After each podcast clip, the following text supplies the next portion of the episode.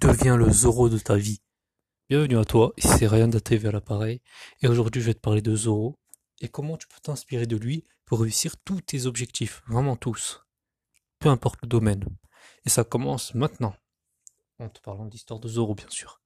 Zoro, personnage de One Piece, un sabreur, et son histoire était un peu triste lors de son enfance, il voulait être le meilleur épéiste au monde, et il a combattu une fille il a toujours perdu. Toujours il perdait face à elle.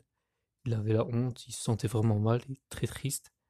Et un jour, ils, se sont parlé, ils se sont promis que Zoro deviendra, qui, deviendrait euh, les meilleurs épistes au monde. Et le drame arriva. Quelques jours après, son, sa meilleure amie est morte. Vraiment morte. Et là, choc émotionnel sur Zoro.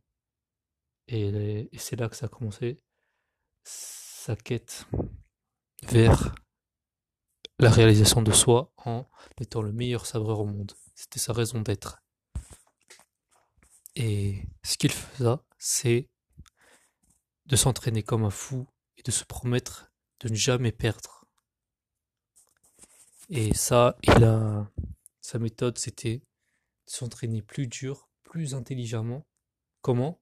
Par exemple, il voulait, il voulait avoir trois sabres un dans la bouche et deux euh, avec ses deux autres mains. Et, comme, et donc, il a fait un entraînement spécial où il musclait son cou. Donc, premier point, adapte ton travail à ton objectif et travaille de façon intelligente. Ne passe pas des heures sur quelque chose qui ne compte pas. Passe plutôt du temps sur quelque chose qui va te, qui va t'élever. Ensuite, on, normalement c'était le premier, mais fais des promesses fortes à toi-même et à tes proches que tu vas gagner. Comme moi, j'ai fait une promesse à mon audience sur ATV de faire un podcast par jour. Et devine quoi, je vais faire un podcast par jour, même si c'est plus dur, même si des fois j'ai pas d'idée, je me force. Pourquoi? Parce que j'ai fait une promesse. Donc fais des promesses. Tiens-les. Et surtout des promesses qui comptent, avec une raison forte. Comme lui, qui, là, sa raison, c'était de d'honorer la mort de, son, de sa meilleure amie.